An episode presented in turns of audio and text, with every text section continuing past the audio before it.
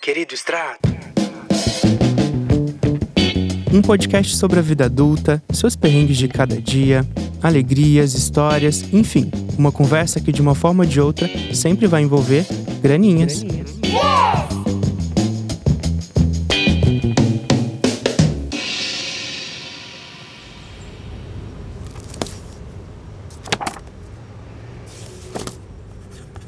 Querido extrato, tem gente que reclama que o pai não quer trabalhar e vive pedindo cartão emprestado. Por outro lado, tem filho que está encostado nos pais e não quer saber de virar adulto. Outros estão na terapia ainda traumatizados com a promessa do na volta a gente compra, que nunca aconteceu. Alguns não sabem o que fazer para pagar ou cobrar as dívidas que o pai ou a mãe fez no nome. E tem ainda os que precisam pedir dinheiro aos pais para comprar um milho. Esses são casos de família envolvendo pais, filhos e dinheiro. E esse é o nosso tema de hoje. Querido Extrato. Tendo muito ou pouco dígito no extrato, nosso jeito de lidar com o dinheiro está intimamente ligado ao que vivemos com os nossos pais. Mas o quanto a gente tem consciência disso? Eu sou Michel Marques e joguei essa pauta na mesa para falar com ela, que é podcaster, estudante de psicologia e muito cringe, Carol Rocha, a Tchulin. Oi, gente. Um prazer estar aqui. Eu adoro falar de dinheiro, adoro mesmo, porque por muito tempo foi um assunto super delicado na minha vida. É, mas eu nunca falei de dinheiro na perspectiva dos pais, né? Eu enquanto filha e tem também o dinheiro eu quanto mãe. Então acho que vai Isso. ser muito legal a gente conversar sobre isso hoje. Vai ser tudo. E para acompanhar a gente nesse papo, ela que é cozinheira, influenciadora, já esteve no Masterchef Brasil e agora também é escritora, a querida Dona Margarida. Oi!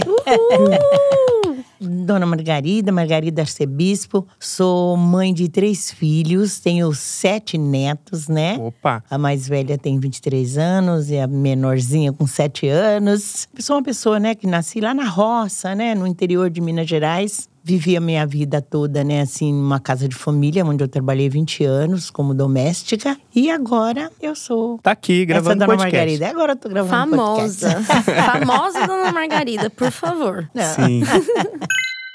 Vamos começar relembrando as nossas vivências? Queria perguntar para vocês assim, como era a conversa sobre dinheiro, se é que tinha, né, na casa de vocês ali durante a infância, adolescência. Eu achei interessante essa, essa pergunta, porque eu na infância eu não cheguei a ver dinheiro assim na minha mão, né? Porque lá na roça, nós, como era o meieiro, aquele que vende o café uma vez por ano, né? No mês de setembro, era a época que meus pais tinham dinheiro e comprava para nós roupa, sapato, uma vez por ano, né? Era setembro, né? Como se fosse o nosso Natal, eu acho.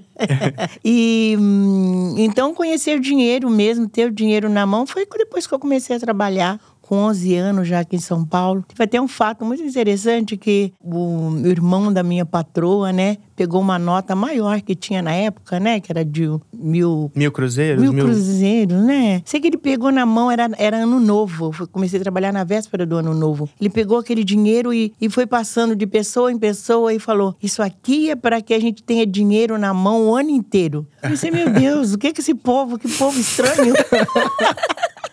Dinheiro na mão é setembro. Eles querem dinheiro o ano inteiro. O que, que eles vão fazer com o dinheiro? Eu não tinha noção o que eles podiam fazer com o dinheiro. É, tem uns rituais, né, no final do ano, assim, pra ter dinheiro o ano todo. É, ele falou que ia ter dinheiro o ano todo, mas eu depois eu entendi, né, que a gente precisa mesmo do dinheiro. mas até ali eu nunca imaginava que ia ter uma pessoa que ia ter dinheiro o ano inteiro. Todo, todo mês ter dinheiro. Isso era incrível. E você, Tulin? É, eu não fui criada só pela minha mãe, né? Eu fui criada pela minha avó e pelas minhas tias. E por muito tempo não ficava com a minha mãe, ficava com a minha avó e com minhas tias. E a minha avó era costureira. Então, ela sempre trabalhou muito em casa, ela me ensinou a bordar e tal. E a minha avó foi muito cuidadosa com o dinheiro. E ela falava muito que ela só teve a liberdade dela depois que meu avô morreu e ela ganhou o dinheirinho dela. Então ela incentivava muito que a gente tinha que aprender a fazer coisas para ter dinheiro. Já a minha mãe, é, foi uma pessoa que, assim, enquanto eu estive com ela ali na infância e tal, nunca teve controle do dinheiro. Nunca ganhou muito dinheiro, na verdade, né? Nunca teve uma, uma, profissão e tal, assim, que, que ela crescesse ou que ela passou anos no mesmo lugar. Então foi uma. Eu tive uma parte da infância muito conturbada por causa disso, assim. E a minha mãe estava sempre sem o dinheiro. Então, quando eu tava com a minha avó, eu via minha avó trabalhando, ela, enfim, criava eu e minha irmã justamente porque minha mãe não tinha condição. E quando eu tava com a minha mãe, era sempre o problema da falta de dinheiro, a falta, falta, falta. Então, eu não, não, não tive, por exemplo, ai, mesada, né? Às vezes a gente ouve os amigos falando, ai, porque quando eu tinha mesada, eu não tive mesada, não teve isso, assim, para mim. E eu comecei a trabalhar com 15 anos, que eu já morava só com a minha mãe e tal. E aí eu comecei a fazer uns bicos de final de semana. Eu, eu era assininho em festa infantil. fantasiava e também olhava uma menina em casa para a mãe dela poder estudar. E aí foi quando eu comecei a ter o meu dinheiro, assim, ter um, ver o meu dinheiro. Mas tem uma coisa de pequena que eu lembro que teve quando teve a troca do cruz, cruzeiro pro real uhum. e a minha avó tinha moeda e ela me deu as moedas para gastar ai, numa vendinha tudo. assim, Olha. porque ia trocar o, o dinheiro. E aí eu lembro que naquele momento eu falei, meu Deus! Tô rica. Eu tenho dinheiro. E eu É. lembro assim, exatamente o que eu comprei. Eu comprei uns, Eu fui numa vendinha assim, que tinha lá perto da, da casa que a gente morava. E aí eu comprei uns biscoitos, eu comprei um negócio que tem até hoje, que existe até hoje, que é aquele que é o Danone, que vem com frutas, que vem com tipo um morango embaixo. Sei, que é sei. a mesma embalagem até hoje. Sei. E eu lembro que foi a primeira vez que eu comi isso, que eu comprei isso com as moedas que minha avó me deu. Então eu tenho muito essa memória quando fala, ah, quando você pegou em dinheiro, eu lembro disso. Então, eu tenho 35 anos, eu devia ter o quê? Uns 7 anos, eu acho. Uns 6 ou 7 anos, não sei, não sei quando foi. Foi 94, né? Foi 94? Foi, foi por aí. Foi, foi no, 90, entre 90 e 94, não lembro exatamente. Eu também não lembro. Quem tiver ouvindo aí, joga no Google, depois responde aí pra É. gente. Mas enfim, eu lembro disso. E eu sou péssima de matemática também, então em 94 eu devia ter, sei lá, nem sei quantos anos. Quem quiser fazer a conta aí pra ajudar a gente. É, eu também não consigo. É, mas enfim, é, eu tenho essas memórias, assim. E da minha avó sempre guardando dinheiro, e da minha avó sempre sendo é, a pessoa que ajuda financeiramente os filhos. E já Hum. com a minha mãe, outra história. Totalmente outra história. Então Na você casa conseguiu dela, ver dois lados, assim, de Sim. como, de como lidar com de o como dinheiro. lidar com dinheiro, sim. É, eu, eu lá em casa, como na maioria dos lares brasileiros, não se falava de dinheiro. Meu pai sempre era um mistério, assim, porque eu não via meu pai falando de dinheiro. É, se ele falava, era, era uma coisa assim, bem escondida. Sabe? Chamava minha mãe no quarto. Não via meu pai falar de dinheiro, nem pro, pro lado bom, nem pro lado ruim. Uhum. E a minha mãe, eu já sabia que ela não tinha muito controle financeiro. Porque ela ia, a- ela saía com a gente, ela comprava as coisas, assim, coisas que já tinha em casa às vezes. E era só ele que trabalhava? Era os dois que trabalhavam. Os dois Os trabalhavam. dois trabalhavam. Só que a minha mãe era que ganhava mais. O lance é que lá na, na época, quando eu era criança, minha mãe, a gestão do dinheiro ficava com meu pai. Então ela trabalhava, chegava no fim do mês, é, eles juntavam o dinheiro e meu pai dizia o que tinha que fazer. Uhum. Só que eu, assim, eu fiquei sabendo disso depois que eu cresci. Uhum, Porque eu não você, assistia não, você nada. não via acontecendo, né? Não via. Mas financeiramente falando, no que vocês são parecidas e diferentes dos pais é, ou as pessoas que criaram vocês em relação a ganhar, poupar, gastar dinheiro? Olha, ahn, falar do dinheiro, né? Quando então você falou a sua idade, isso deu vim conhecer, né? Assim, dinheiro, pegar dinheiro na mão, porque eu comecei a trabalhar, né? Minha empregada doméstica com 11 anos. Aí eu, no interior, era muito troca, né? A gente fazia alguma coisa, por exemplo, um trabalhador lá da roça, né? Tra- Trabalhava um dia de serviço para um, o outro vinha pagar aquele dia com troca. Gente- Nós, como criança, fazia alguns trabalhinhos para alguém, eles davam um ovo para a gente comer. Então, como criança, né, eu mesma não tive esse contato com dinheiro, né?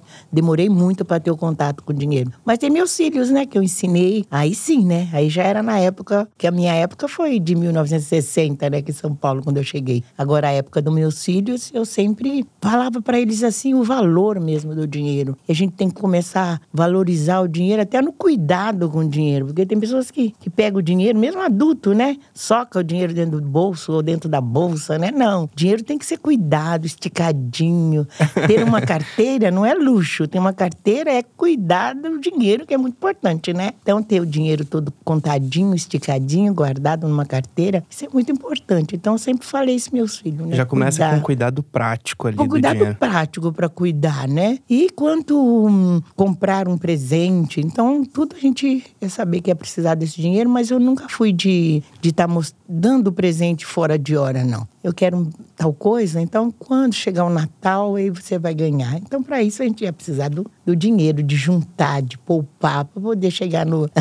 saber poupar, deixar algum, de comprar alguma coisa para poder guardar esse dinheiro. Então, poupar, eu acho que foi o que eu ensinei bastante para meus filhos. E você sente que seus filhos assimilaram isso? Assim, hoje em dia eles poupam e tudo? É, tem uma que assimilou demais e tirou tirou do, dos outros, porque tem uma que não é, né, tem dois não são não assimilaram, são de gastar, de viver hoje, amanhã Deus pertence, sabe? tem dinheiro, vamos mesmo fazer, vamos comer churrasco. Aí agora a outra assimilou até Eu já demais, imagino. sabe? Meu Eu já Deus do céu. Pelos outros também. Pelos outros, é uma que assimilou por todos. É mais velha ou mais nova? É do meio. É do meio? É do meio, mas desde criança, sabe? É mesmo? Desde criança. Eu saía com. Na época eu tinha só os dois, né? O mais velho, que não assimilou, e ela. Aí nós pegava trem, né? Aí chegava no trem, ela via as coisinhas gostosas que vendiam Uhum. dentro do trem. Ela, o meu, meu filho, né, o mais velho, na metade da viagem ele já tinha, eu dava o dinheiro em casa pra eles, né? Uhum. Porque senão eles queriam tudo. Agora, saber que tinha só aquele dinheiro, então eu tava com eles, né? Aí o primeiro, já na metade da viagem, eu tinha gastado tudo. E ela perguntava pra mim, mãe, se, depois de passar muito tempo, né? Se eu comprar tal coisa, vai sobrar troco? se, eu, se eu falasse pra ela, vai sobrar troco, né? Aí ela comprava. Não vai sobrar troco, ela não comprava. Desde pequenininha.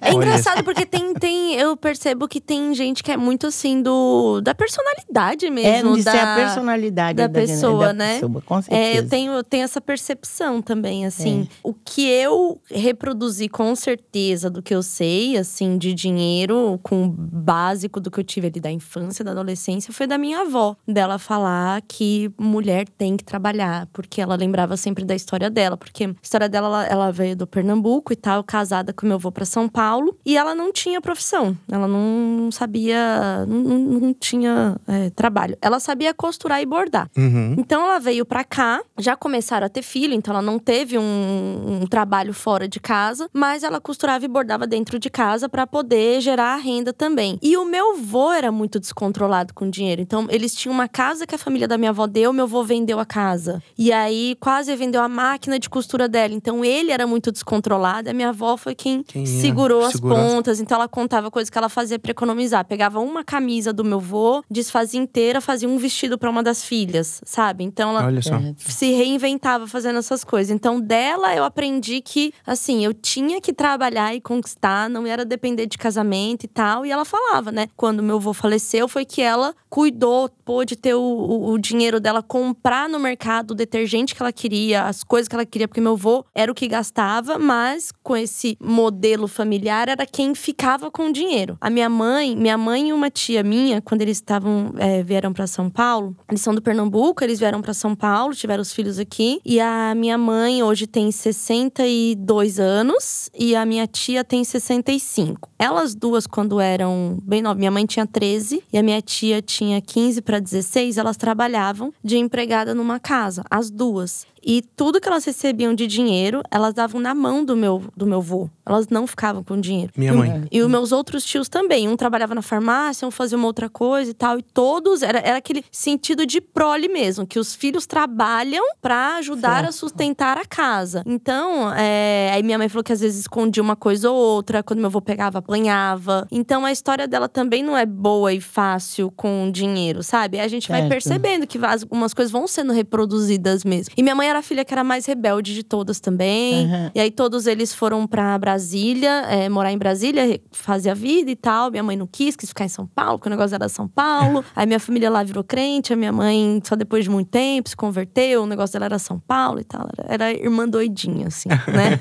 então ela tinha esse descontrole com dinheiro. Então eu aprendi com minha avó, com a fase que ela me criou, a isso. Sempre ela falando sobre ter o seu dinheiro, incentivava muito a estudar, muito. Então, quando eu passei na faculdade aqui em São Paulo, a minha avó mandava dinheiro escondido, que nenhuma prima podia saber, sabe? Mandava 100 reais, sabe? Então tinha aquela coisa assim dela valorizar muito isso. Já minha mãe é isso, ela não teve, é, não construiu uma carreira, ficou mudando de estado, mudou muito de estado, deixava eu e minha irmã com, com a minha avó, com minhas tias e tal. E total descontrole com o dinheiro. Mas eu entendo também que não teve, assim, é, uma conversa, não teve. Não, não havia. Cada um foi fazendo do seu jeito. E a contrapartida é que os meus tios, que são os irmãos dela, cresceram todos uhum. na mesma casa, fizeram outros caminhos com o dinheiro. Então, vários deles seguiram um estudo tal. Um tio meu se formou há pouco tempo em farmácia. Olha. Uma tia minha se formou depois dos 40 em pedagogia pedagogia, hoje trabalho em escola. Então eles foram fazendo ali outras formas que foram diferentes da minha mãe. Por isso que eu falo que às vezes a gente percebe que tem coisa que é assim da personalidade da pessoa, Com sabe? Certeza. Então isso, isso fica bem distinto, assim, entre comparar eles, assim, dá, dá para perceber que cada um teve seu caminho com dinheiro. Eu sou muito parecido com a minha mãe em gastar por impulso e confiar no depois eu vejo. Minha mãe era muito assim, tá ali na hora, ela compra. E eu fui vendo isso, eu falava, eu, eu comecei a, a viver assim também quando eu cheguei, quando eu comecei a ter dinheiro, de eu vou, eu preciso aproveitar essa oportunidade entendeu? Depois eu vejo, depois eu parcelo o cartão, depois eu arranjo dinheiro. Não, eu vou fazer um freela e dou um jeito. Já com meu pai, eu aprendi a gastar com experiências, porque meu pai ele sempre foi uma pessoa que não poupava dinheiro quando era experiência, passeio, é, viagem, a gente ia fazer um, alguma coisa que era em família junto, ir pro, ir pro parquinho, ele não poupava dinheiro. E eu herdei isso dele, assim. Quando é, quando é experiência, eu junto dinheiro, eu gasto até um pouco a mais do que deveria, mas isso é uma coisa que eu trouxe. Minha mãe também é, sempre falou para mim que a educação, ela falava que era fazer, fazer faculdade e estudo. Hoje a gente sabe que não necessariamente fazer faculdade é sinônimo de, né, uhum. de uma, uma carreira boa de dinheiro. Mas ela falava que eu precisava estudar. Gente, ó, você tá vendo aqui? A gente tá tendo que escolher entre comprar bolacha e, e comprar a mistura para com, comer aqui em casa. Então, você tem que estudar para você poder ter condições de comprar aquilo que você quer comprar, para você não passar necessidade. Tá vendo aqui? A gente não tem. É, tá vendo que a gente não tem carne para comer? Tá vendo a geladeira como é que tá? Ela pegava e mostrava. Você abria uhum. a geladeira. Pra sua geladeira não ficar assim, Michel, você precisa estudar. Então, eu cresci muito com essa coisa de estudar, estudar, estudar, estudar. Sempre fui muito bem na escola escola, terminei a, a, o ensino médio, já fui fazer faculdade e eu tentei todos os jeitos, assim, pro uni, fiéis, o que, o que desse, que eu precisava fazer, porque eu pensava, pô, no mínimo eu vou ter, vou ter feito uma faculdade ali, e aí eu vou tentar um emprego uhum. é, em, em, em cima daquilo, e foi o que foi me dando é, oportunidades depois que eu saí da faculdade. Você estava falando agora da sua avó, mas tem conselho de pai, mãe, até é, irmão mais velho, que vale ouro.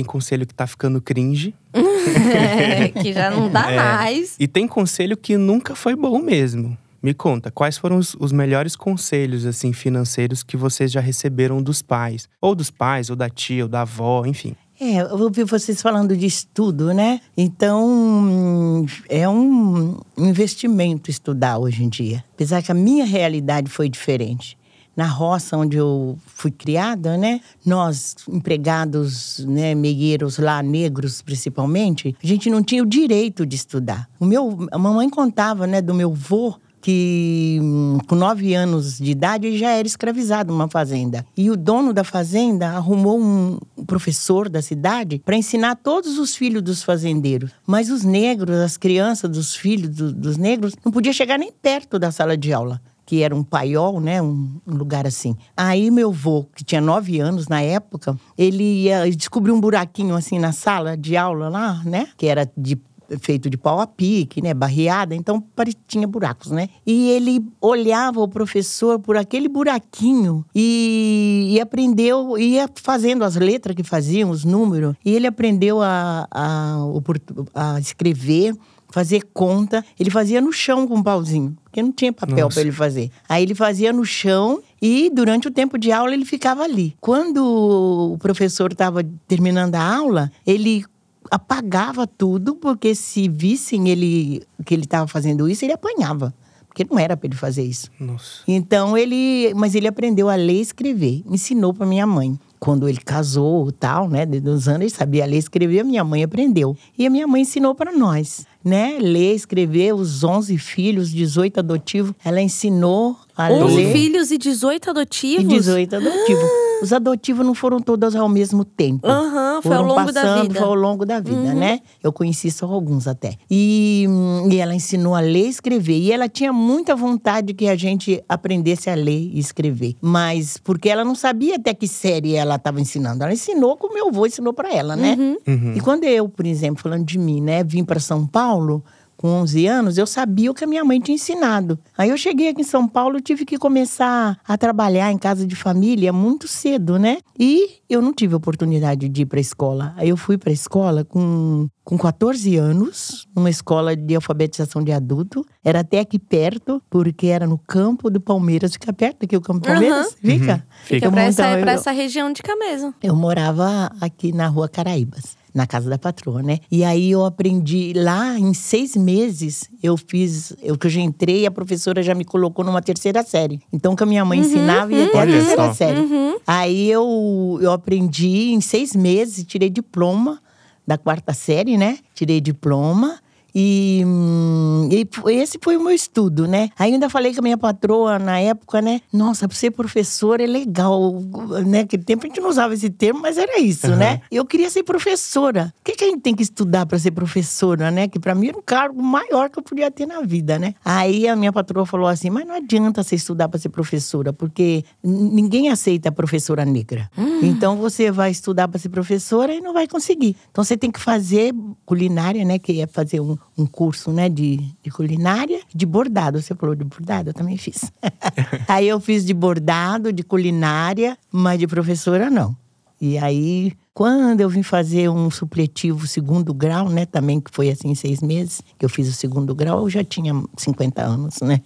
Então eu não, de criança eu não, não estudei, mas a minha mãe tinha essa vontade que a gente estudasse para chegar aqui em São Paulo, estudar, e ela sabia o valor do estudo. É o famoso ter um futuro, né? Isso, ela falava, quem não sabe ler, enxerga, mas é cego. Então, quem não...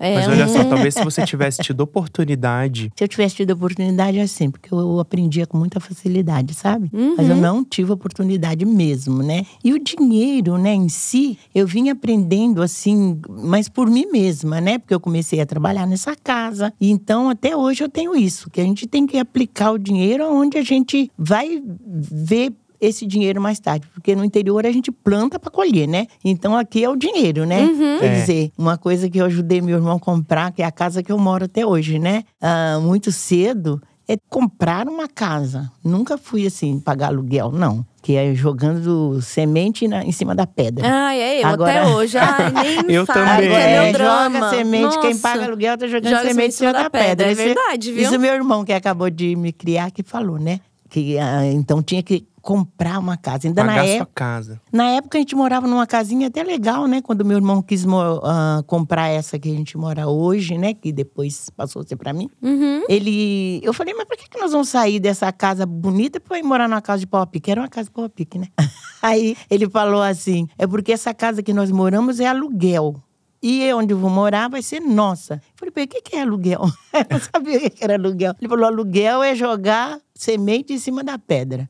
É alguma coisa que Anotem você... aí, É. Isso, é uma coisa que você vai pagar, pagar, pagar. Não vai e ser nunca seu. vai ser seu. Agora, comprar uma casa é plantar semente em terra fértil.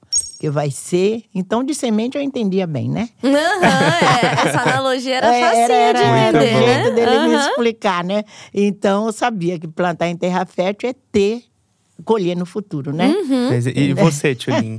Os, os melhores conselhos, os piores conselhos? Ah, eu acho que com certeza o melhor conselho é o que veio da minha avó mesmo, que eu tinha que estudar, que eu tinha que trabalhar, que eu tinha que ser independente. E eu vindo de uma família que era pobre, é pobre na verdade, não deixou de ser não. Eu fui quem tive ascensão social dentro da minha família através do meu trabalho. E a faculdade era sim a oportunidade, tanto que eu entrei para faculdade através do programa do ProUni. Então, Eu, fiéis. Então, ent- e foi assim, era realmente a oportunidade. E eu era muito focada nisso, que assim, se eu quisesse mudar a situação, eu teria que estudar. Não tinha outra saída, não tinha um, um- um tipo de emprego que, sabe, que de fato. E eu continuo acreditando que o estudo é sim o caminho, porque apesar de hoje a gente ter várias profissões que não necessariamente precisam da faculdade, você precisa estudar alguma coisa pra você fazer. Você precisa pelo menos ser autodidata. Então eu passei 10 anos na publicidade, eu fui completamente autodidata da publicidade.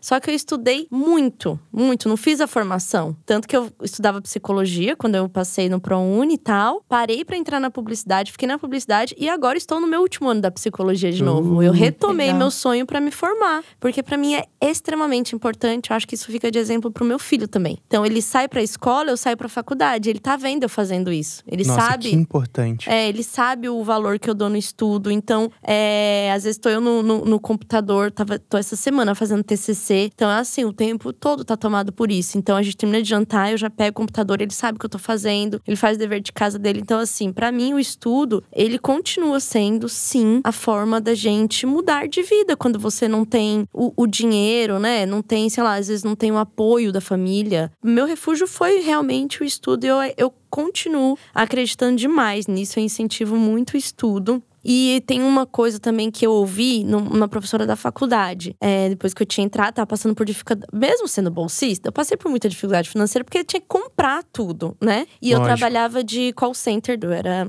telemarketing. Era muito cansativo tentar fazer tudo e morar muito longe, então levava quatro horas por dia no transporte, aquela coisa. Eu tava assim, muito exausta, assim, né? E eu conversei com uma professora e ela falou pra mim que o conhecimento era algo, era a única coisa que ninguém podia tirar de mim. Então isso ficou muito marcado, assim, pra mim, que tipo, eu poderia passar por. Tava passando por várias coisas naquele momento e desabafei com ela, né? E ela falou pra mim, ela falou: não desiste, porque o conhecimento é algo que ninguém pode tirar de você. Eu cheguei a ouvir isso de, de professores da, da minha faculdade também, porque eu tinha essa rotina. Eu pegava, saía de casa às 5 da manhã, chegava em casa meia-noite, uma hora É, da manhã. então, era É assim. trabalhar e estudar, e era muito difícil, mas com isso em mente. É, o conhecimento. Então eu me agarrei muito nisso, assim. Então eu gosto muito de estudar. Meu sonho, né, de vida é tipo eu ter assim ano sabático que eu fico só estudando, eu vou fazer curso. Eu realmente adoro fazer isso, sabe? Ai, que bom. É, hoje em dia eu sou minha patrocinadora dos meus estudos, né? Então trabalho aqui pra pagar o estudo ali, vou fazendo assim e gosto muito de, de, de aprender e tal. Tem, eu tenho listas de coisas que eu quero aprender, de cursos que eu quero fazer e tal. Então eu acho que o conhecimento é algo muito precioso, assim, que a gente tem, que a gente tem mesmo que in- investir. E gasto com conhecimento, agora voltando pro dinheiro, gasto com conhecimento é, como a Margarida falou, é investimento. Não é, a gente não tá jogando semente em pedra.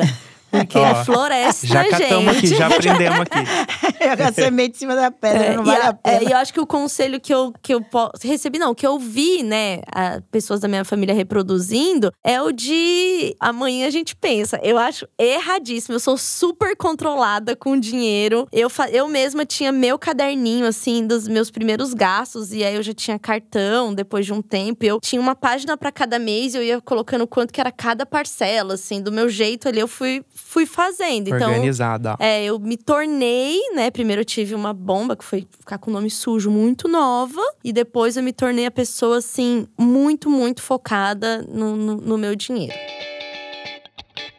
E o que, que você já começou a ensinar sobre o dinheiro pro Valentim? Ah, isso daí é assunto real. Eu já eu expliquei pra ele o que era aluguel. Eu vim conhecer isso muito tarde. É. assim. É Mas eu também não sabia? É, Imagina, eu nunca soube. Eu não sabia nem a casa. Eu não- por exemplo, se você me perguntar da casa dos meus tios que eu morei, qual era o aluguel, qual que era deles, eu realmente eu não, sei, sabe? É, Nunca então, foi um assunto e tal. Então, Nossa, assim. verdade. É, tipo, sabe? E aí, eu, por exemplo, esse- é, a gente se mudou. é, eu tenho um mês que eu me mudei de casa. E um dos motivos de eu ter me mudado é porque o aluguel tava caro. E era um apartamento que meu filho adorava. E eu sentei com ele e expliquei: Valentim, é o seguinte. Todo mês tem que pagar aluguel. É da casa de uma pessoa que a gente paga pra estar aqui. Mas a qualquer momento a pessoa pode pedir pra gente sair, tal, tal, tal. E é um dinheiro que tá indo embora, que não tá virando nada. Então a gente vai mudar de uma casa pra um aluguel que é menor, pra eu juntar mais dinheiro pra gente comprar a nossa casa. Certo. E ele entendeu completamente. Então, ele tem conta, ele tem uma conta digital, e aí a gente coloca dinheiro pra ele. Ele tem uma Tudo. madrinha que dá 100 reais pra ele todo mês. E todo jogo que ele compra no videogame, ele compra com o dinheiro dele.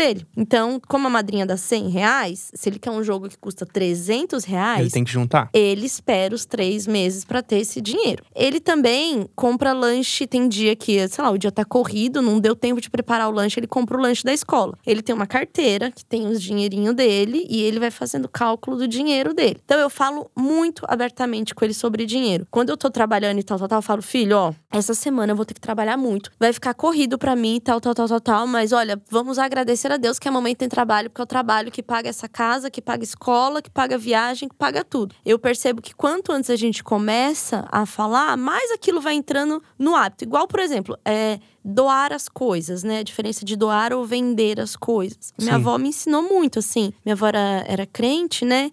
E ela era de uma parte da igreja que se chamava Obra da Caridade, que é ajudar as pessoas, né? E aí, todo fim de mês, a minha avó pegava tudo que tava assim, fechado ainda, uma farinha que tá fechada no feijão, e ela falou assim: a gente vai doar esse, porque eu tenho dinheiro pra fazer a compra todo mês. E tem gente que não tem.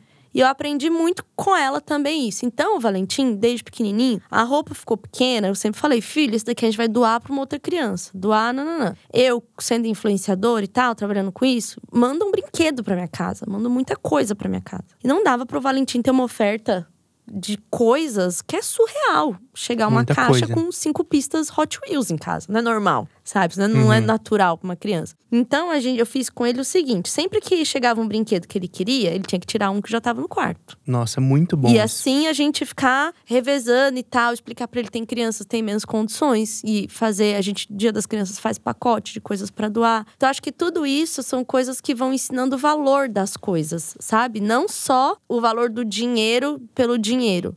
Mas que aquilo que é uma, uma roupa, um sapato, as coisas que a gente ganha e tal, tem muito valor pro outro.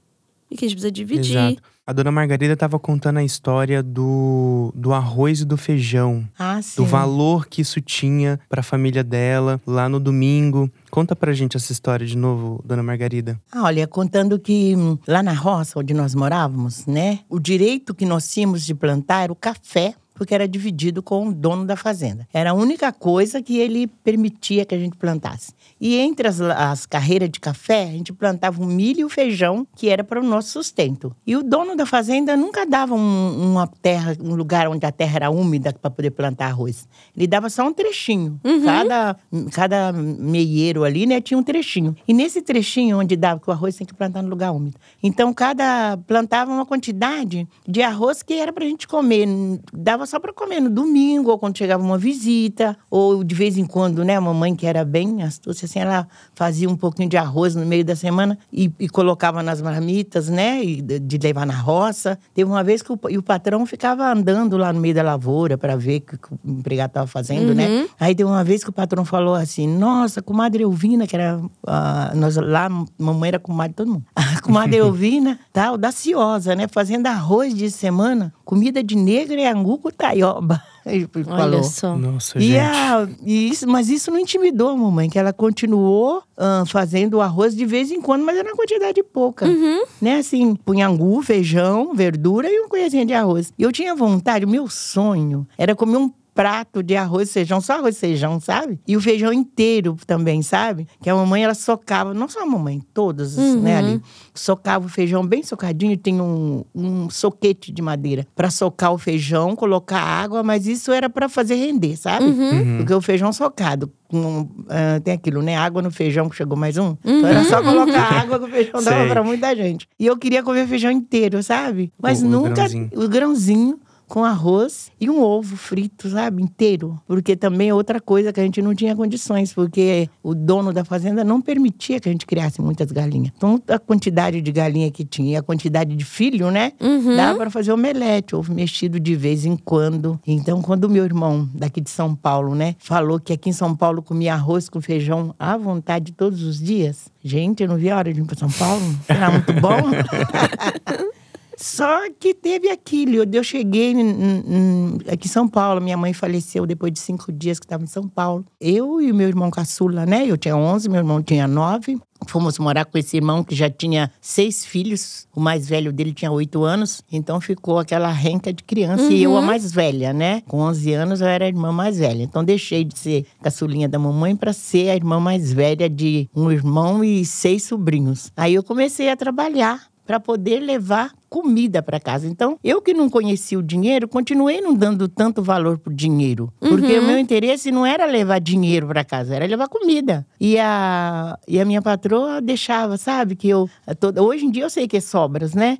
Mas para mim era muito importante aquele arroz que sobrou da janta de punha tudo dentro de uma tigela e chegava o bolo que ela fazia e sobrava. Então chegava no, no sábado, eu ia com aquela sacola de arroz pronto, feijão, carne, sabe? Então isso era valioso. Isso era valioso, isso tinha valioso, valor pra você. tinha muito valor. Dinheiro não. Aí a, eu vi mesmo saber o valor do dinheiro quando meu irmão, que, que esse que, que tomou conta de mim, né? Quando eu vi de Minas, falou que a gente tinha que comprar uma casa. E para comprar casa, eu ganhava o dinheiro da onde eu trabalhava, assim, um meio salário, né? E eu levava e entregava tudo pro meu irmão de boa, porque né, eu- meu objetivo era ah, levar comida para casa. Porque aquele arroz e feijão prometido que nós ia ter em São Paulo todos os dias, sabe? Eu não tive. Porque eu fui morar com esse irmão que tinha seis filhos e mais um. Tinha que e dividir só com um ele monte de que gente. trabalhava, né? Então a comida era. Só dava para fazer a janta, sabe?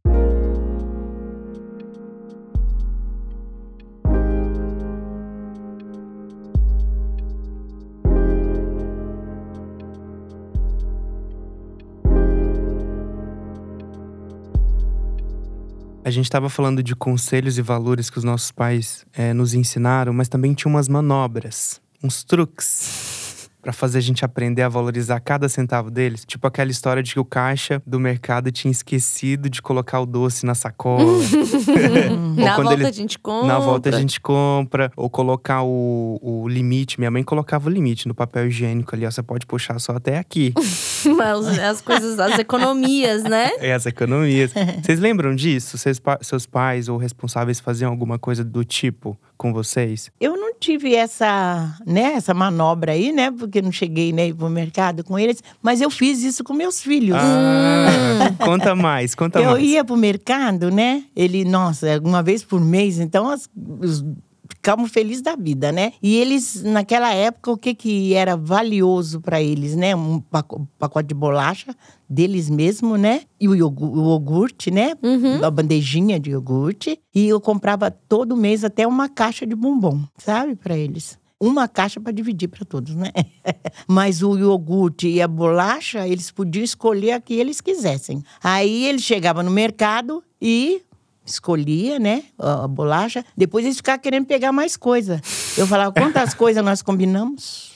Bem baixinho, para ninguém escutar. Quantas nós combinamos? Duas. Vocês já pegaram quantas? Duas. Então, o que mais você quer? Quer, troca. Você então não leva a bandeja de iogurte e troca por isso que você quer. Simples assim, né? Então, eles, eles né, às vezes trocavam. Então, tinha Mas no fim, né, negociação É ali. aquela negociação. Mas só que quando chegava no caixa mesmo para passar, o que que tinha? A bolacha que todo mês eles compravam, né? A caixa de bombom para dividir pros dois. Que na época eu tinha só os dois, né? Priscila era, era muito bebezinha ainda. E essa, essa coisa que a gente combinado, o iogurte e a bolacha, sabe? Uhum. Às vezes mesmo que eles escolhessem outras coisas, mas em resumo, o que eles queriam de verdade era isso. Uhum. E eu que ia. mas eu não falava, ali. eu que passava. Eu não falava pra eles, não, não vou comprar, não. E sabe que meus filhos nunca deu show dentro da. Que eu saí de casa já conversava, nunca tive problema, nunca vi de ver criança chorando, uhum, se perdendo. Uhum. Nunca aconteceu, sabe?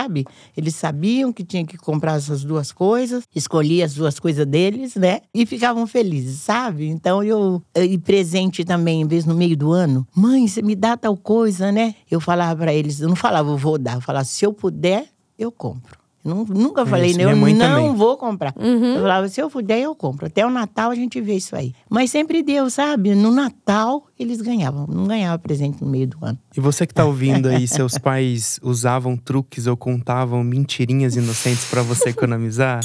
Me conta usando a hashtag Querido Extrato no Twitter. E tinha os perrengues também, né? Então, eu não tive. Eu não, não tenho memória, assim, disso. O que eu lembro muito. Ai, teve uma coisa muito triste que aconteceu. Que foi que uma vizinha. A gente tava. Enfim, eu mudei muito, né? De lá pra cá, na infância. E eu lembro que teve um. A gente chegou bem na época do Natal. A minha família que é crente não comemora Natal, mas aí eu tava voltando para essa família de Brasil, de São Paulo, que a vizinha, que é, era muito amiga da minha mãe, ia, ia fazer uma, um Natal. E o marido dela se fantasiou de Papai Noel e tinha o brinquedo para as meninas. E aí não tinha brinquedo para mim, porque minha mãe não comprou, enfim, aquela coisa de, uhum. né, chamou pra festa. E aí, pra eu não ficar de fora, colocaram no saco do Papai Noel uma boneca que já era minha para me dar. Ai. Tadinha. Ah, e eu lembro assim, como hoje, assim, as minhas amigas ganhando, e na hora que deu pra mim, deu a minha própria boneca. E eu fiquei assim, isso não é o Papai Noel.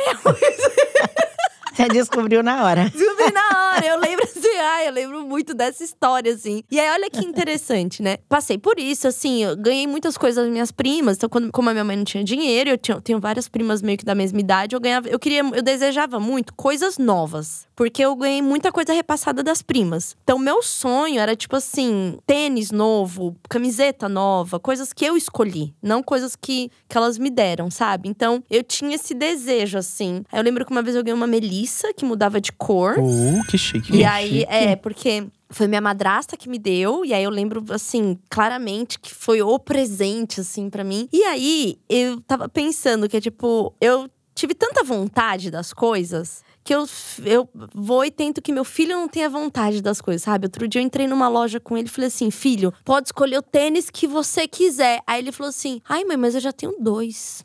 Nossa.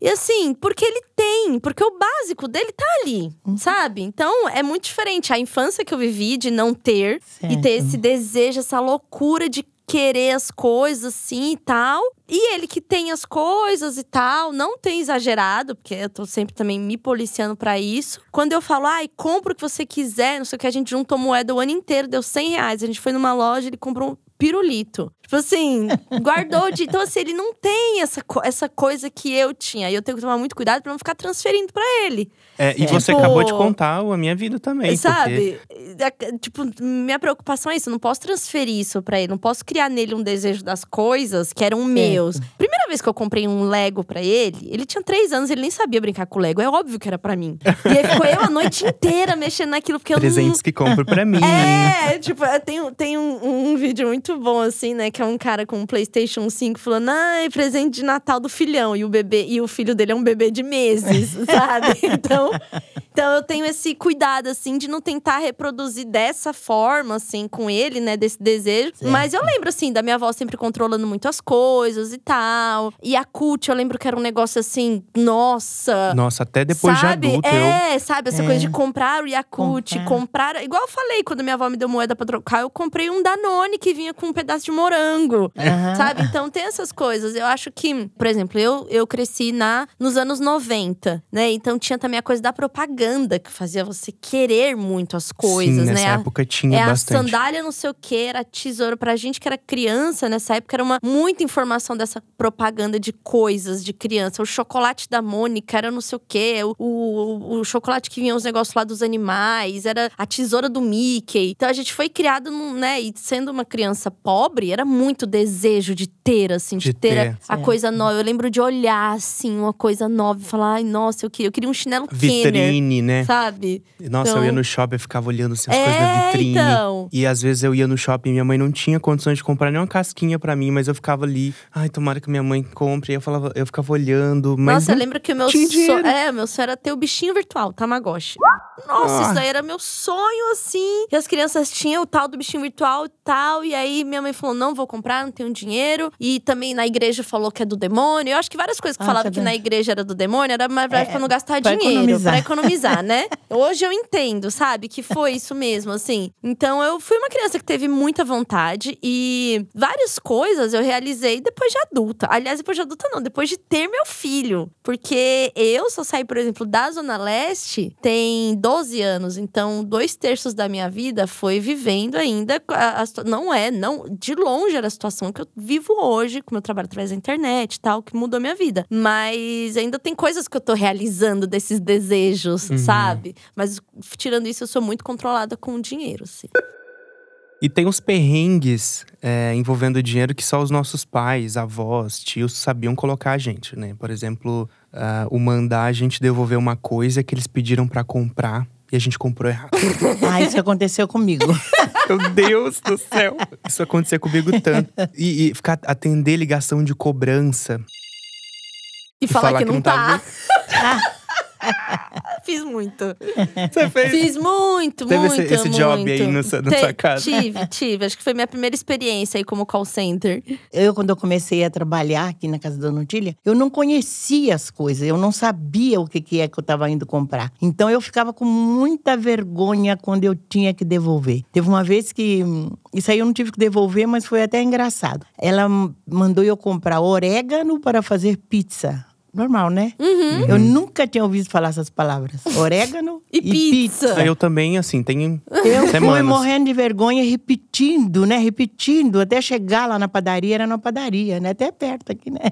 Era uma padaria e eu cheguei lá, né, com aquela vergonha. Então a vergonha era tão grande. Porque quando eu vim do interior, nós, né, que meieiros, lá a gente não podia olhar no olho da- das pessoas para falar igual eu tô olhando no teu olho hoje. A gente tinha que conversar de cabeça baixa. Então era como se o meu pescoço tivesse grudado aqui, no meu queixo grudado aqui. A dona Otília falou para mim: você tem que olhar para as pessoas quando você fala. Nossa, isso era muito difícil, muito difícil. O máximo que eu conseguia era virar o olho, mas a minha cabeça não levantava, sabe? Porque eu estava acostumada que eu tinha que olhar para o chão, não tinha que olhar para as pessoas. Era falta de respeito. Aí eu fui comprar esse orégano com e para fazer pizza, aí eu cheguei lá com aquela vergonha. Eu falei: eu quero areia. Aí o moço falou assim: mas aqui não vende areia. O, o- o que que é? Mas a minha patroa mandou comprar areia, né? Aí ele, ele falou assim: o que que ela vai fazer com a areia? Eu falei: piso. Aí, então tá certo, né? Piso. Fazer areia pra fazer piso. É. É, mas Aí- deu certo. Você conseguiu fazer uma troca que combina. Então, mas eu achei que era isso. Aí eu- ele falou, mas padaria não vende. Tem um depósito ali na frente, então mais pra cá tinha um depósito, né? E eu não podia demorar quando eu ia comprar. Então eu já vim, eu, eu ia correndo, sabe? Eu Aham. cheguei no depósito, eu falei isso, né? Que era areia pra fazer piso. Aí a. Eles falaram assim, mas areia vende uma quantidade grande, você não vai aguentar pra levar. Vai lá, fala com a sua patroa, manda ela escrever num papelzinho. E eu fui morrendo de vergonha, né, pra falar com ela. Aí eu cheguei lá, eu falei, aí ela escreveu no papel, era orégano para fazer pizza. Eu nunca, não sabia o que era pizza, não sabia o que que era orégano, sabe? Então ficou. Depois eu pensei, gente, eu fiz uma, uma coisa muito engraçada. Porque, Hoje a gente ri, né, dona é, mas gente aquele dia eu chorei. É, com certeza. Mas... E muitas coisas eu tive que devolver, porque eu ia comprar uma coisa que eu não sabia o que, que era. Aham. Aí eu chegava lá, eu pedia, eles pens... o dono da venda, né? Tinha uma, uma venda ali perto também, me dava aquilo que ele entendeu e eu chegava lá, não era, tinha que voltar para devolver. Ai, que vergonha. Agora, assim, tem muita coisa hoje que a gente estava comentando aqui da infância, da adolescência, que é problematizado e também é refletido. Vocês percebem diferenças entre cada geração na forma de educar, de abordar questões financeiras com os filhos? Eu até tinha separado aqui esse questionamento. Será que as, as gerações mais novas ainda falam de colocar moeda no porquinho, de guardar dinheiro na poupança? Isso é uma coisa que eu ouvia muito, mas hoje em dia eu não sei. Geração é, Z Eu acho tá que falando. tem a, tem a questão da geração. Tem uma questão muito forte da geração. Por exemplo, a eu, como, como uma millennial, tenho uma questão geracional que é: os meus tios, né, não vou falar minha mãe porque ela não teve, mas os meus tios conseguiram trabalhos que fizeram eles poderem comprar uma casa. A minha geração já é muito difícil ter um trabalho que consegue comprar uma casa. É. A nossa Verdade. geração é essa geração do aluguel mesmo. A gente aluga carro, aluga a casa de campo, aluga a praia, aluga, Aluga tudo. aluga tudo porque não tem a condição, né? A forma como se estabeleceu a, a economia no país, as regiões, a especulação imobiliária, são várias coisas que vão mudando que, assim, não é a realidade, não é a mesma realidade. Ou, por exemplo, os sonhos também, né? É, dos meus tios quando foram para Brasília, é, vindo de São Paulo e tal, que era a história de fazer um concurso público, porque tem um dinheiro garantido, porque aí a partir disso, se você é concursado, aí você tem um benefício no banco que ajuda a comprar casa e você constrói uma vida. Na minha geração, É. isso já tá meio quebrado. É, tem o concurso, mas não tem mais os mesmos benefícios. Aí tem o trabalho com a internet. Aí agora Que é tem instável. que é instável, aí tem a, a, a coisa de, de ser profissional autônomo, porque aí acha que tá ganhando mais, mas não tem os benefícios de ser CLT. No meio disso, aí vem morar em São Paulo, que a gente tem as oportunidades, o aluguel é um horror de caro, mas também se sai daqui, perde a oportunidade. Então,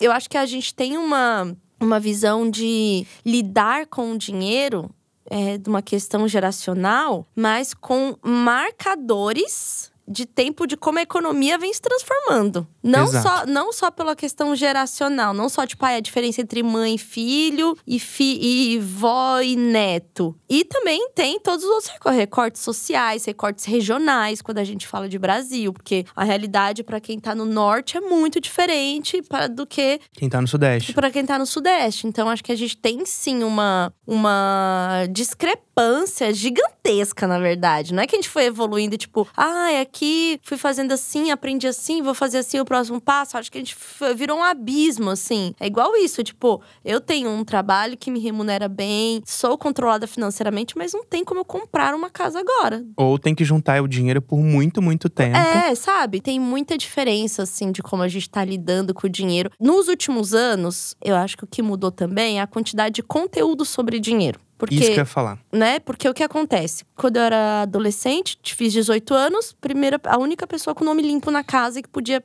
pegar empréstimo, fazer, comprar nas Casas. Bahia, aquela coisa. O que, que minha família fez? A história de muitos brasileiros pobres. Usaram meu nome pra comprar coisas. Então eu já iniciei na, na, na vida adulta na dívida, que não era minha. Mas eu já, assim, antes do emprego, eu já tinha a dívida. E eu fiquei com essa dívida por muitos e muitos anos. Primeira vez que eu fui ver sobre essa dívida, eu já tinha 24 anos. Então eu já tinha seis anos de dívida. Muito tempo, né? Muito tempo. E aí foi, parcelei, consegui, não sei o quê, aquela coisa toda, porque aí eu fui fazer um contrato de aluguel no meu nome, então precisava ter o meu nome limpo, aquela coisa. Então fui, é, passei por isso, né? Passei, fiz essa, essa jornada aí de limpar o nome. E aí, a partir disso, passei a economizar tudo que eu tinha, assim, não é investir, é tipo.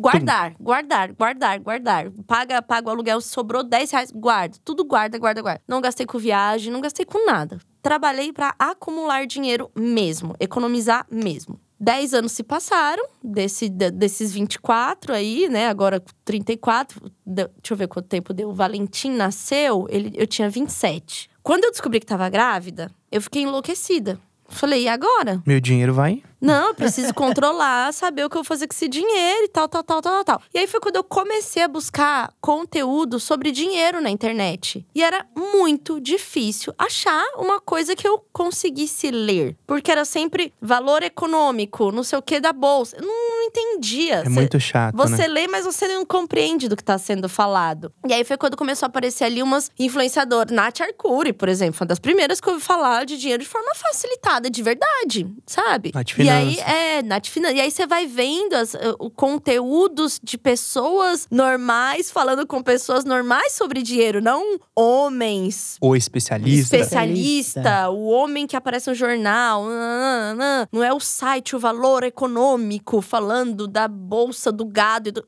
Cara, não é a nossa realidade. E aí, quando eu comecei a buscar conteúdo e comecei a ver um pouco mais de conteúdo sendo feito pra falar de dinheiro, assim, de um jeito que eu poderia, eu comecei a estudar muito. Estudei muito o que é tesouro direto e não sei o quê, se a poupança rende ou se não rende, quanto que eu posso gastar de acordo com o meu salário no aluguel que não vai impactar Reservas. financeiramente, as reservas. Aí eu comecei a me planejar muito e eu até hoje sou muito, muito, muito planejada com o meu dinheiro. Hoje em dia eu me permito mais. Fiz viagem, fiz viagem com meu filho na pandemia também. Foi só acumular o que dava mesmo, assim, gastar o mínimo que podia. Depois eu consegui viajar com meu filho, fazer as coisas, voltei a estudar. Eu pago meus estudos, eu pago o estudo dele também integralmente, pago o nosso aluguel, comprei um carro. Então assim, tudo com esses anos de tentar acumular o dinheiro, fazer o dinheiro render e estudar sobre o dinheiro. E falar com amigas sobre o dinheiro. A gente não fala A sobre gente o não fala. dinheiro. É por isso, É. inclusive, que esse podcast existe, hein? Querido extrato.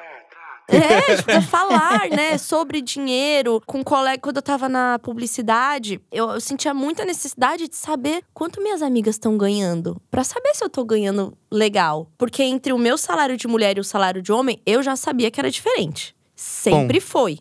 E Isso eu já sabia, que mulheres ganhavam sempre menos. Eu tive acesso a salário, porque depois eu comecei a, exercer cargos, tipo, de gerente. Então eu tinha acesso a quantas pessoas estavam ganhando, entendeu? E comecei a ver a discrepância. E eu sentia muita falta de falar disso com minhas amigas. Falar assim, amiga, quanto que você tá ganhando? Mas quanto que, sabe? Você já é gerente e tal. E algumas eu consegui conversar e falar e de tentar incentivar esse Essa papo. coisa do salário é uma coisa que a geração Z já tá discutindo mais. Uhum. Já tem essa de você descobrir o salário do seu colega, do seu amigo, e você ir atrás do chefe e falar: e aí, por que, que eu tô ganhando mais ou menos? Uhum, E uhum. isso é uma, essa é uma discussão mais fresquinha da, da geração mais nova mesmo. Tem uma coisa também que, que eu destaquei aqui, que é o fato do tanto os millennials mas- e a geração Z também, eles estarem questionando a atitude de comprar presentes para os filhos como compensação pela falta de atenção e carinho. Uhum. Acho que isso é uma coisa é, cultural. Eu vivi isso, eh, vivi isso com família e tudo, já assisti também. E é uma coisa que eu tenho percebido que começou a se questionar. E falar sobre dinheiro é muito do que você falou mesmo. As gerações mais novas, elas têm mais acesso a conteúdo de educação financeira. Hoje a gente tem ainda eh, várias pessoas falando disso, trazendo vários recortes. E, e aí a gente consegue ter um pouquinho mais de informação circulando e para trazer isso para o dia a dia, para a educação do filho, acho que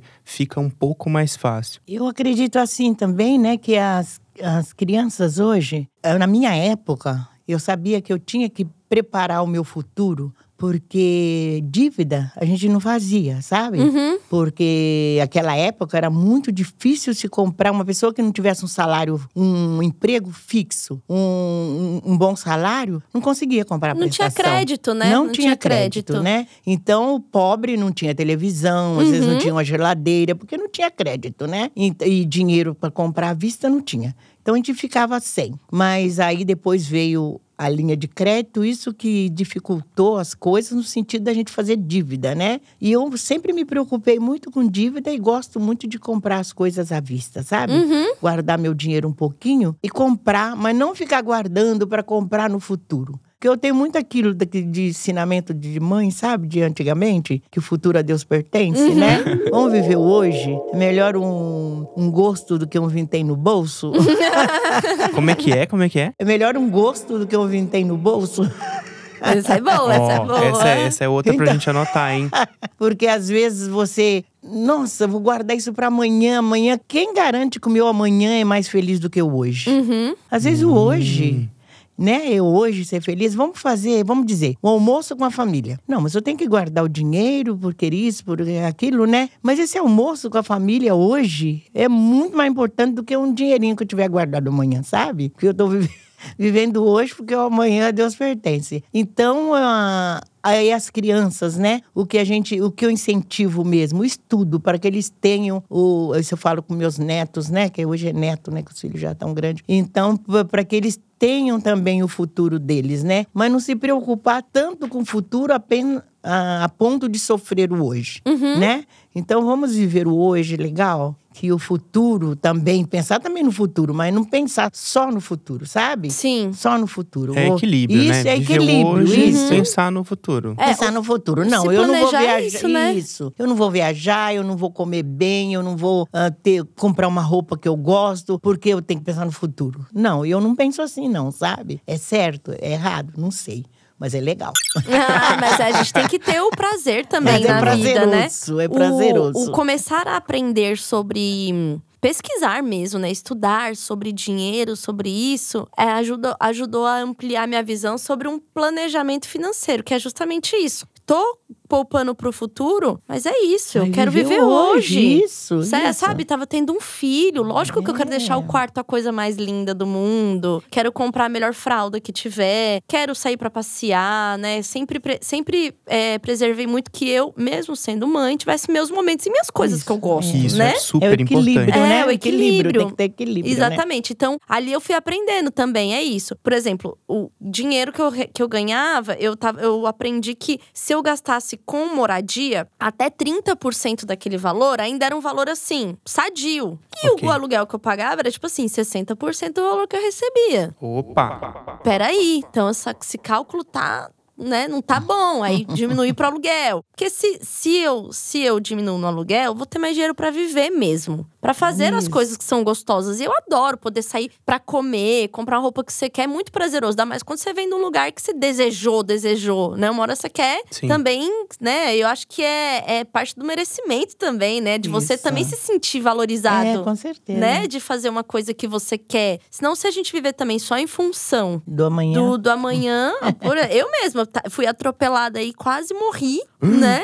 Quando eu tinha. Deixa eu ver, quando foi? 2011, tem 12 anos. Eu fui atropelada por um ônibus. Meu Deus. Meu Deus. Fiquei presa embaixo dele. Fiz oito cirurgias. Fiquei três meses morando no hospital. Nossa? Tchulin. Então eu vi a morte muito, muito de perto. Muito de pé. Então eu também valorizo muito isso de você poder Vida. viver, de ter, sabe, ter esse prazer nas coisas mesmo. E o planejamento financeiro vai permitir isso, que você consiga ter uma linha ali não só do dinheiro, mas o do raciocínio para você se olhar daqui pra frente, mas para você também viver hoje, planejar uma viagem que é gostosa, ter uma experiência boa, sabe? Eu acho que isso é, é fundamental mesmo, que a É gente isso. consiga ter o equilíbrio da vida, né? Porque também trabalhar só pra acumular não vai levar a gente a a pena. nada. Agora eu vou trazer uma equilíbrio. questão aqui que é muito, muito chave, assim, para esse nosso papo. Porque, assim, pegar dinheiro emprestado, sujar o nome são situações delicadas. E quando os filhos cobram, muitos pais acabam vendo isso com egoísmo, ingratidão e pode até dar treta. E aí a pergunta é: será que o fato é, de criar e sustentar os filhos dá aos pais um crédito financeiro pro resto da vida? A gente levou essa discussão para a comunidade do Graninhas. A cara, a cara da Tilin tá assim. "Ah". E eu trouxe alguns comentários para vocês reagirem. A Ana tem um posicionamento muito claro. Ela diz o seguinte: Gente, ser filho não é ter uma dívida eterna, não. Parem com isso. Ninguém pede para nascer e negligência infantil é crime. Isso de meus pais gastaram comigo, gastaram porque era obrigação. Isso não dá o direito deles fazerem chantagem emocional com os filhos por causa de dinheiro. Eu concordo, concordo assim demais mesmo, porque baseado na minha história, né, que foi de tipo, sei lá, família pobre mesmo, não consegue criar, deixa com tio, deixa com tio, não sei o quê, faz o que pode, aquela coisa, e na primeira oportunidade sujou meu nome. Isso é muito ruim. É muito É. ruim você viver isso. Porque isso mostra que você não tá sendo visto como um indivíduo, sabe? Então, e eu, por exemplo, estudo psicologia, estudo muito desenvolvimento humano, e hoje eu vejo a importância que é você ser visto como um indivíduo desde quando você começa a se entender por gente. Então, você se sentir um produto dentro da família é muito triste. É horrível Sabe, mesmo. eu acho que uma coisa é se teve uma conversa com os pais, né? Se tem um pedido para que os pais façam isso, e aí você fica super também se dá, se não dá É. e tal. Acho que tem arran muitos tipos de arranjos familiares. Vivências, realidades financeiras. Exatamente, mas eu acho que o quanto mais você puder evitar fazer isso, sabe? Porque é muito difícil uma relação ser baseada na dívida. Imagina que é isso, É sabe? foda, é e o, foda. o amor e o cuidado, né? O criar para o mundo e tal. Porque eu tenho certeza que se você cria de uma forma que você cria a cumplicidade, o laço, o carinho, o respeito, isso de alguma forma vai voltar para a relação do filho com o pai. É muito Certo. diferente do, do, do criar uma relação que é baseada na dívida e no temor, no medo. Aí não volta. Eu não cheguei a passar por situações assim, né? Porque eu, na criação com meus filhos, eu sempre quis muito que eles fossem independentes. Que eles estudassem o suficiente para ter um emprego para se sustentar, sustentar a família, né? Viver com a família. Então eu nunca dependi deles por, por dinheiro. Não, nunca, né? Eu sou muito de, de me doar no trabalho em saber que, vamos dizer, a minha nora vai chegar tarde do serviço, eu posso fazer a janta para ela, sabe? Essas coisas assim. No meu trabalho, não, não sou de cobrar nada, eu quero me doar. A minha filha que mora aqui no Butantã tem, né, precisa que eu fico com as crianças, eu venho, fico, mas nunca tive nenhum problema com dinheiro. E se eu empresto, às vezes tenho, né, filho que mora lá pertinho, é, é emprestado mesmo, sabe? Eu empresto, assim, facilito o pagamento às vezes, né? Você- Parcela. e parcelo, sabe? Parcelo, escrevo lá no- na, na minha cadernetinha que eu tenho, o, agenda, né? Emprestei dia tal, tanto. Minha, minha pra avó era pagar assim. de tantas vezes, É né? sobre. E aí ele paga direitinho, sabe? Paga, mas ah, eu, por exemplo, pegar é muito difícil. Mas se eu pegar, eu pago também. Sim. Direitinho. A, a Lia aqui, ela tem um combinado com a mãe. Ela fala assim: eu cobro minha mãe e ela me cobra. Geralmente definimos a data que vamos devolver o dinheiro e não costuma passar. Mas quando passa, a cobrança vem. É. Ah, é, é, O combinado é, não sai caro, Essa né? sou eu. É. Essa sou eu. Eu nunca, eu nunca peguei dinheiro com a minha mãe. Nunca, nunca peguei dinheiro que a minha, minha avó me dava, né? Um dinheirinho e tal. Mas hoje em dia, minha mãe é dependente financeira minha. E isso, pra mim, eu acho assim, super angustiante. Não, não acho legal, não Não, gosto. Não, é legal, não. E tanto que é uma das coisas que eu preservo muito na minha relação com o Valentim é eu quero ter uma casa própria porque eu quero ter a minha casa. Pra nunca ir morar na casa do meu filho, depender do meu filho como a minha mãe já dependeu da minha casa. Não quero isso de jeito nenhum. Então eu pago a minha previdência, eu pago a previdência dele pra que assim a gente tenha vidas é, financeiras distintas Cada um ande com a sua para própria que perna. isso nunca seja uma questão. Enquanto eu puder trabalhar para que isso não seja uma questão. Nessa relação eu vou trabalhar, porque eu, enquanto filha, sei o quanto é ruim essa questão. Para mim ainda é ruim, é, um- é uma pedra no sapato essa sensação, sabe? Mas também tem um outro lado que também não posso simplesmente abandonar, porque É. ainda não chegou na idade do governo pagar. Então assim, é muito delicado. Eu tento ajudar. Eu também tenho, tô nessa posição com a minha mãe, assim, e eu tento ajudar ela a, a ela. Ela recebe o dinheiro da faxina, que minha mãe é trabalhadora doméstica. Ela faz a faxina ali, eu falo, mãe, você recebeu 150? 50 você vai guardar, 100 você, você deixa pra você usar pra pagar as contas, fazer compras e tudo. Então, sempre estimulando ela a guardar dinheiro. E aí, teve, teve uma época que ela ficou sem emprego, ela, ela tinha um dinheiro guardado. Eu falei, mãe, você lembra do dinheiro que você guardou? Que agora você pode usar pra você pagar su- su- su- suas contas e tudo. Então eu tento ajudar ela de alguma maneira pra que ela consiga andar com as próprias pernas. Mas de vez em quando ela ainda dá uns deslizes. É, nossa, minha mãe é super complicada nesse sentido, assim. Eu lembro que ela ficou resistente a aprender o Pix. Então eu falo, cara, é muito difícil, não dá pra você ser mais dependente de mim do que o Valentim é, sabe? É. Porque ele sabe, ele tem lá um aplicativo do banco dele, olha isso, uma criança de 8 anos. Ele sabe o que ele tem um aplicativo de banco e tal, tal, tal. Então eu ensinei várias coisas, ele ouve a gente falando o tempo inteiro Pix, Pix, Pix, Pix, Pix, né? Ele sabe Uhum. o que é. E a minha mãe falou assim: ah, eu não quero, não quero aprender isso, ai, não quero fazer isso. Eu falei, poxa, sabe? Então é muito. necessário, É né? necessário, Precisa. é necessário. Eu falei, enquanto. Aí eu falei, muito Necessário. bonito, né? Enquanto você tem eu pra fazer, minha irmã pra fazer, e você não quer fazer. Mas só que isso é um acúmulo de atividade e responsabilidade pra gente. Não é legal. Então ainda tem isso. isso ainda, eu, ó, eu, uma filha de 35 anos, minha irmã com 30, e a gente ainda tá nessa posição, sabe? Então, tem. Por isso que eu falo. Didática sempre, É, assim. então assim, famílias têm seus arranjos, famílias têm. É muito complicado também ter a fórmula perfeita. não dá. Mas a gente vai se orientando ali para, poxa, será que isso aqui tá confortável para todo mundo, né? Tentar ir, ir se ajudando. Minha avó, por exemplo, foi a que tinha a aposentadoria dela e emprestava para os filhos. E faz, eu lembro dela, ah, isso aqui vai fazer empréstimo, ajudava, fazia roupa, fazia bordado, sempre, sempre girando dinheiro, sabe? E eu sempre achei isso, assim, uma coisa linda, assim, uma coisa que eu, que eu me orgulho muito de ter sido criada por ela. Bom, o X. Você chama de X, Tiolim? Twitter? Aham. Não, vai ser pra sempre Twitter. Eu tô lá uns 15 anos, vai ser Twitter. Ele é o site oficial das reclamações, desabafos, bafões da internet. E também é um lugar onde você, ouvinte, pode comentar sobre o episódio usando a hashtag Querido Extrato. Para as minhas convidadas, eu separei alguns tweets que falam sobre essa relação pais, filhos e dinheiro para vocês comentarem. Vamos começar aqui com o Exposed de, de BO. Ele fala o seguinte: Eu odeio o fato dos meus pais acharem que dinheiro supre amor e carinho. Eu odeio também.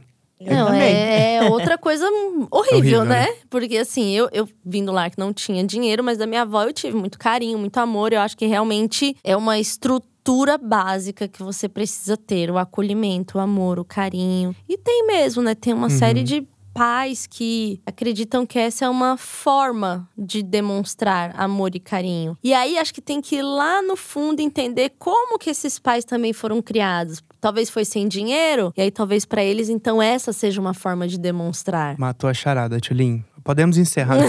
É que, é que também hoje, né, as pessoas às vezes dem- ah, sentem né, o amor e carinho só no beijo, no abraço, no estar perto. E a, eu, por exemplo, né, fui criada numa época em que a gente não tinha nem coragem de ir lá onde, onde eu fui criada, né? Não vou falar que era todos os lugares, né? Essa palavra beijo, eu não conseguia nem falar. Não tinha beijo, sabe? Ah, dar beijo. A mãe, para beijar um filho, era menor de sete anos, o filho, sabe? Depois de sete anos, não beijava mais. Eu lembro quando eu cheguei aqui em São Paulo, ah, numa vendinha que tinha lá perto da minha casa, né? Eu vi o dono da venda saindo e deu um beijo na esposa, né? Ah, Beijou, assim, deu um beijo. Eu fiquei morrendo de vergonha. Eu que isso, né? Gente, eu Passou dos limites. Passou dos limites. Eu fui pra casa assim, cheguei lá. Eu, quando eu ficava com vergonha, eu, ficava, eu me escondia atrás da porta, sabe? Aí a, a minha cunhada falou: Maria, por que que você tá escondida atrás da porta? Naquele tempo eles me chamavam de Maria. Aí eu mandei o meu, meu sobrinho de, de quatro anos, que tinha ido comigo, com falar o que que eu tinha visto, né? Aí minha cunhada falou: aqui em São Paulo isso é normal. Eles eram. Ele é, o São Jaci é marido dela, por isso que ele beijou. Então eu não fui criada. Então eu também, por- talvez por isso, eu não fui aquela mãe de ficar beijando, abraçando Uhum. meus filhos, não, sabe? E falando eu te amo. São formas, é formas de É, amor mas mesmo. eu- Agora, olha esse tweet aqui. Esse eu acho que é uma coisa bem importante da gente refletir. Ele fala o seguinte: foda ter tido pais é, na infância que só falavam em dinheiro na minha frente e como eu tinha que merecer meus presentes. Agora, adulta, não consigo aceitar qualquer agrado deles sem sentir culpa e não merecedora daquilo. Vocês já ouviram isso? Já, já. Tipo, Essa é uma questão que merecer rola aí, pra né? É, Então, é que a, a infância é muito delicada. E, e realmente a gente vem de gerações onde a gente não era visto, né? A infância era uma, uma, uma fase que tem que passar logo. Ou muitos nem desfrutaram da infância. 11 anos É. não é para uma criança estar trabalhando, por exemplo. É, Né? e Com Então, responsabilidade. E com responsabilidade de, de ter que trazer sustento, de ter que trazer, né? Então, e eu acho que tem essas falas que a gente, como criança, recebeu de uma forma dolorida porque não tinha ainda cabeça pra entender isso, né? Então, você fica sempre ouvindo que tem que merecer, olha o quanto a gente tá gastando com você, coisa e tal. Às vezes é uma forma dos pais quererem ensinar sobre dinheiro, sobre valor das coisas, mas que não é o adequado pra criança ouvir, porque ainda não é capaz de compreender dessa forma. Exato. Né? É Então a gente e aí a gente agora. fica com esse trauma. É, então não é, não é que existe um grande culpado numa fala dessa. O que existe é a gente conhecer melhor como uma criança funciona. Talvez essa não seja a melhor forma. É. Talvez tenha ali uma mensagem pra passar sobre valores, né? Estão tentando falar sobre valores, né? Não valores materiais, mas olha, a gente trabalhou aqui pra que isso, na tal, tal, tal. Não colocar a criança como, Tá vendo como a gente gastou com você? poxa, isso é, dolorido, Ah, com né? certeza. Então é da gente ter um pouquinho mais de atenção sobre a infância, que é, O, é o meu objetivo de vida de, de estudo, inclusive. Ter a atenção de como a gente fala com a criança, com o adolescente. O Nossa, cérebro tá com em desenvolvimento até 21 anos. Então tem coisas que você ouve, achando, os pais achando que você tá Sabendo, maduro, já sabendo. entendendo. E não tá, ainda não tá, não tem vivência, não tem, tem, não tem, passou tempo suficiente com outras pessoas que não é dentro de casa pra aprender. Então é dolorido, mas a gente também tem que entender que a gente era criança e eles eram pais tentando. É, e hoje a gente tem mais informação, né? A gente tá buscando entender melhor e talvez a gente eduque filhos de outra maneira. É, E também tem que conhecer bem, os pais têm que conhecer bem os seus filhos, né? Porque Sim. não dá pra criar todas as crianças iguais. Não Cada dá, uma, né? É, o que eu posso ensinar pra esse, o que eu posso falar, o jeito que eu posso falar. O jeito, isso é muito o importante. jeito, né? Muito importante. Nem é para todos os filhos. Uhum. Cada,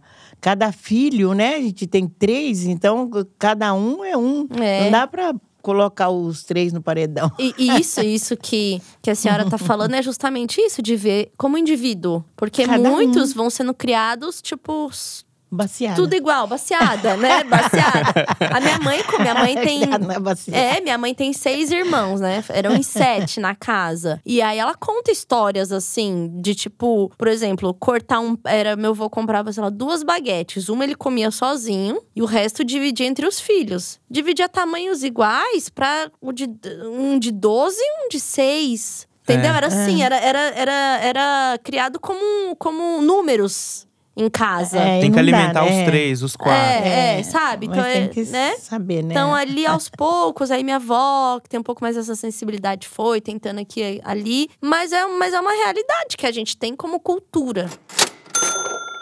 Vamos pensar numa situação hipotética aqui. Seus pais viram o extrato de vocês. Qual seria a reação? Ficariam putos, felizes ou viraria um caso de família? Chegou a hora do quadro O que tem no seu extrato.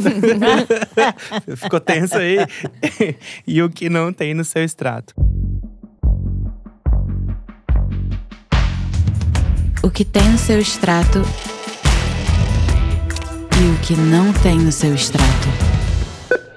O quadro funciona assim: vocês vão contar o que sempre tem no extrato de vocês, coisas que aparecem lá todo mês, que não falta de jeito nenhum. E também vão falar as coisas que não tem no extrato de vocês, coisas que vocês nem entendem porque alguém gasta dinheiro com isso, ou porque tá fora da realidade, ou sei lá, simplesmente não gosta mesmo. Então, o que tem no seu extrato, Tulin? No meu extrato tem boleto de faculdade, tem boleto de escola, tem muito.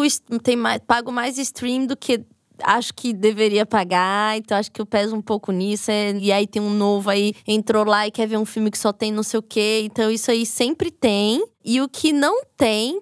Não tem mesmo. É a parcela de uma casa que eu adoraria que tivesse. não tá tendo. Ah, eu não tenho nada de luxo parcelado nesse momento. Já tive. Mas nesse momento não tenho nenhuma bolsinha cara, nem nenhuma blusinha. Eu tô numa fase controlada aí, mudei de apartamento. Pra- pra poder vir a parcela é, do- do apartamento. Exatamente. Então, tô tendo parcela de carro agora, mas com muito Opa. orgulho. Então, tô, tô curtindo. E você, dona Margarida? O que, que tem no seu Olha, extrato e que não extrato tem? Não tem nada. Tem nada?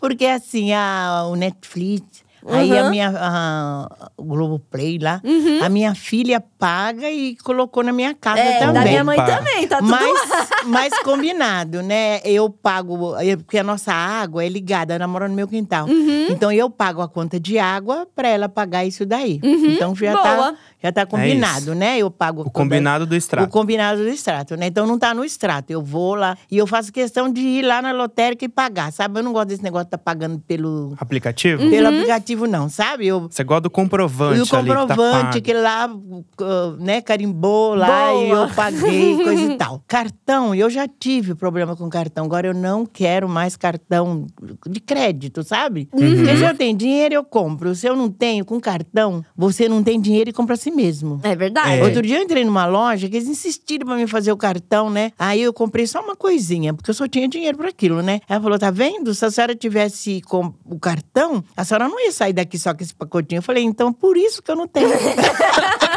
Exatamente por isso, porque eu, eu, eu sou meio assim, descontrolada com cartão na mão, sabe? Uhum. Não, porque Eu- a gente sou. vai criando uma ilusão de que Sou, pode, pode, pode, pode, pode, posso. pode, Então né? eu falei, não quero mais cartão, não quero mais cheque, principalmente cheque, faz tempo que eu não tenho, acho que nem existe mais. Essas coisas assim, sabe? Então o meu extrato do banco vem só com, meu, com minha pensão mesmo. Eu só tenho a pensão. Eu me aposentei com salário mínimo, então eu só venho com salário mínimo. É dinheiro entrando, não tem dinheiro É, saindo, né? exatamente. Não, é só aquilo lá e eu pego e vou gastar. E chegamos ao fim do querido extrato.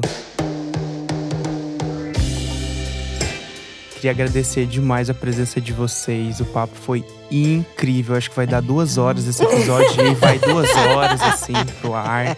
E eu queria perguntar para vocês como os ouvintes do Querido Extrato podem acompanhar o trabalho de vocês, que é incrível. Olha, eu tenho o Instagram, né, no qual eu posto receitas, falo das minhas plantinhas que eu adoro, né? Tenho o meu livro, né? Eu tenho Opa. meu livro que eu sempre gostei de escrever. Então eu fui escrevendo as coisinhas assim e guardando. Chegou uma hora que formou um livro, né? Então meu livro é de memórias e receitas. Então a- a- as receitas a pessoa tem que ler a história. Receitas são simples, são, mas a história é interessante. Então por que que tem aquela receita? Então tem aquela receita porque eu vivi isso principalmente lá da roça, né? Então tem muita coisa assim. Outro dia a menina perguntou: tem coisa assim natural, né? Eu falei: é a maioria das coisas. Porque é coisa, é coisa lá da roça, né? Então é mais verdura, legumes mesmo, um alface, né? um chuchu, um abacate. chuchu. né? Tenho aqui uma receita de chuchu, sabe? Que aí que a pessoa vai falar por quê. Então, porque quando eu vim para São Paulo, eu